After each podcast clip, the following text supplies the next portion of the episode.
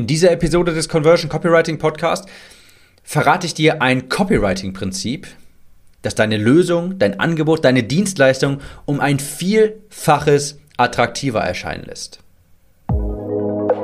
Willkommen zum Conversion Copywriting Podcast. Mein Name ist Tim, ich bin Copywriter und helfe Online-Coaches und Kurserstellern dabei, mit ihrem Produkt mehr Menschen zu erreichen und diese in loyale Kunden zu verwandeln. Jede Woche lernst du neben den top aktuellen Marketingstrategien, wie du conversionstarke Landingpages, Salespages, E-Mails oder Facebook-Anzeigen erstellst, ohne dabei verkäuferisch zu wirken oder Hardselling zu betreiben. Dieser Podcast ist die Nummer 1 Anlaufstelle für die Themen Copywriting, Conversion und Marketing und deine Abkürzung zu mehr Leads und mehr Sales.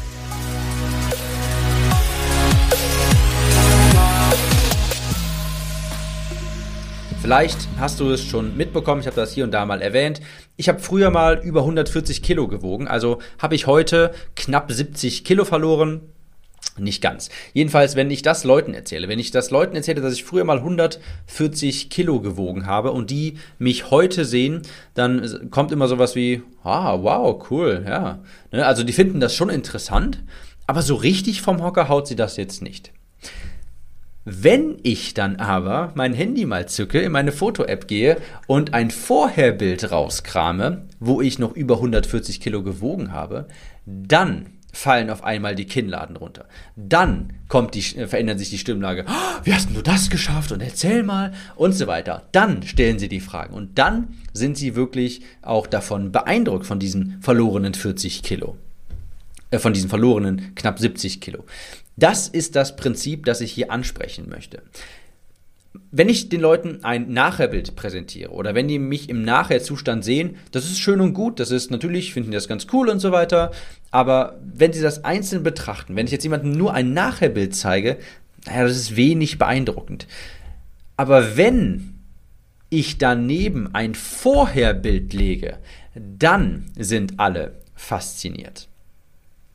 Das ist das Prinzip, von dem ich vorhin sprach. Das ist ein Conversion-Prinzip und zwar Kontrast. Ein Nachherbild ist erst im Lichte des Vorherbildes beeindruckend, da es jetzt Kontrast zeigt. Es zeigt dir jetzt die Bedeutung des Nachherbildes durch das Vorherbild. Es gibt jetzt einen Referenzpunkt, mit Hilfe du das Nachherbild beurteilen kannst. Stell dir vor, ich sage dir, hör mal, hier in Köln am Neumarkt, da sind es 31, 81 Bucks warm. Du weißt jetzt vermutlich nicht wirklich, was das bedeuten soll, was das heißt, weil na, du hast keinen Referenzpunkt, weil die Graseinheit Bucks, die habe ich mir vorhin aus den Fingern gesogen, als ich beim Starbucks war, habe ich daran gedacht. Aber du weißt jetzt nicht, ist das viel, ist das wenig? Und erst wenn ich dir sage, hör mal, 33 Bucks sind 1 Grad, dann weißt du erst, okay, also sind 81 Bucks irgendwie so 27, 28 Grad. Dann kannst du das beurteilen. Worauf ich hinaus will, ist eine mögliche Zukunft, beispielsweise deiner Zielgruppe, eine mögliche Zukunft deiner Zielgruppe, die erscheint erstrebenswerter, wenn die unerwünschte Vergangenheit bekannt ist. Oder auch, so drücke ich es immer aus, das äh, würde ich mir merken, im Lichte des Problems leuchtet deine Lösung viel heller. Eine Lösung, eine Belohnung erscheint attraktiver, wenn die Konsequenzen der Inaktivität bekannt sind. Du könntest jetzt zum Beispiel sagen, dein Angebot ist, du hilfst Steuerberatern bei der Digitalisierung. Ich meine, das ist schön und gut und das wird auch bestimmt so ein paar Leute ansprechen. Das ist ungefähr so, als würde ich den Leuten sagen, ich habe 140 Kilo gewogen und heute nicht mehr. Sagen sie, ja, ist, ist ja ganz cool so. Ne? Aber wenn Steuerberater auch wissen, was sie möglicherweise riskieren oder ihnen entgeht, wenn sie inaktiv sind, wenn sie sich nicht um Digitalisierung kümmern, dann ist das Angebot der Digitalisierung sehr viel interessanter, sehr viel attraktiver. Im Marketing ist also ein gewisses Schwarz-Weiß-Denken förderlich. Wenn du deine Zielgruppe in Gewinner und Verlierer unterteilen kannst, wenn du ein Vorher und ein Nachher zeigen kannst, ist das sehr förderlich für die, äh, für die Conversion. Das ist übrigens auch einer der Gründe, warum diese vom Tellerwäscher zum Millionär-Stories so gut ankommen.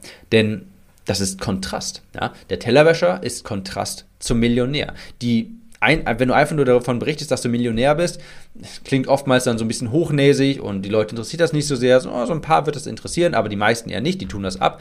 Aber wenn du dazu sagen kannst, dass du vor fünf Jahren noch ein Tellerwäscher warst, dann ist das auf einmal interessant. Also ein gewisses Schwarz-Weiß-Denken ist tatsächlich der Conversion förderlich.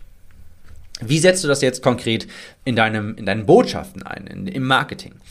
Das heißt jetzt nicht, dass du Leuten Angst machen sollst, mit schlimmen Konsequenzen drohen sollst und so weiter. Aber deine Zielgruppe, die muss verstehen, dass Inaktivität Konsequenzen hat, dass es irgendetwas zu verlieren gibt.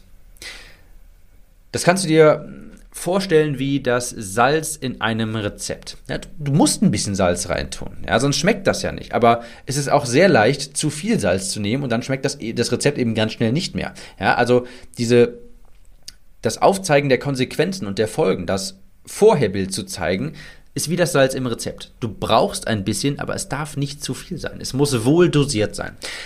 Wie machst du das jetzt, ohne äh, als ja, als einer dieser Scammy-Marketer abgestempelt zu werden, ohne als äh, Schlangenölverkäufer abgestempelt zu werden. Naja, wenn ich jetzt zum Beispiel eine ganz private Story berichte, äh, erzähle und wo ich dann von meinem alten Leben berichte mit Schmerzen, Einschränkungen, mit Scham, das mit dem Übergewicht einherging, ja, mit dem Wunsch nach dem Normalgewicht, dann habe ich das natürlich, habe ich ganz, habe ich ganz natürlich auf die, auf die Folgen äh, und der, In, der Inaktivität hingewiesen, ohne den Leuten jetzt zu sagen, hör mal, du stirbst, du kriegst Diabetes, wenn du das nicht machst. Ja, das ist natürlich, das wollen wir nicht machen, das ist unethisch und das funktioniert auch nicht mehr und das sollte auch zum Glück nicht mehr, das sollte hätte nie funktionieren sollen. Ja, sowas machen wir nicht. Deshalb einfach so eine Story quasi erzählen, wie du selbst mit den Konflikten, mit den Problemen zu kämpfen hattest, sofern das natürlich wahr ist. Ja. Und wenn du den Leuten zum Beispiel über eine ganz normale Story ähm, denen das klar machen kannst, dann erscheint der Wunsch nach Normalgewicht in ihnen auch viel größer. Im Lichte des Problems erstrahlt die Lösung viel heller. Als weiteres Beispiel musst du auf Sales Pages, ja, nehmen wir an, du hast einen 1000 Euro Kurs und du hast dafür jetzt eine Sales Page, auf die Leute nach dem Webinar kommen oder sowas. Ja. Du musst den Leuten auf der Salespage klar machen, was ihnen durch die Lappen zu gehen droht, beziehungsweise was passiert, wenn sie inaktiv bleiben. Und das machst du am besten, bevor du deinen Kurs auf der Salespage präsentierst. Du musst das Problem beschreiben und dann die Lösung präsentieren. Bevor du das Nachherbild präsentierst, musst du den Leuten das Vorherbild ähm, auch beschreiben. Denn jetzt hat die Lösung Kontrast. Denn jetzt ist es quasi so, dass du zuerst das Vorherbild den Leuten gezeigt hast und die denken, boah, das ist ja schon übel, ja. 140 Kilo ist ja furchtbar. Und wenn du denen dann das äh, Bild von mir mit momentan äh, knapp 80 Kilo zeigst, dann ist das erstmal ähm, bewundernswert. Dann ist das erstmal beeindruckend. Wie gesagt, was du nicht machen sollst, einfach plump schreiben. Wenn du das jetzt nicht kaufst, dann bleibst du dick und du wirst dich hassen und dein Leben wird ganz furchtbar. Funktioniert nicht, ist unethisch, ist falsch. Verpacke das lieber in eine Story. Ja, idealerweise in eine eigene Leidensgeschichte, in eine Geschichte eines Kunden, einer Case Study und so weiter. Zum Abschluss. Mahlzeiten ohne Salz schmecken nicht. Aber mit zu viel Salz schmecken sie auch nicht. Aber ein Nachherbild, das erscheint viel imposanter wenn das Vorherbild auch bekannt ist. Erst das Vorherbild macht das Nachherbild interessant. Und deine Lösung, dein Angebot, das erscheint im Lichte des Problems hundertfach heller. Wenn Interessenten wissen, ja, welchem Schicksal sie mit deiner Lösung zu entgehen, also entgehen können, dann sind sie viel offener dafür. Das ist das Prinzip, das dahinter steckt. Kontrast, ein gewisses Schwarz-Weiß-Denken. Denk immer dran, ein Nachherbild ist nur imposant, wenn man das Vorherbild kennt. Ich hoffe, das war einleuchtend und hat dir weitergeholfen. Wir hören uns in der nächsten Episode wieder. Ciao, Tim.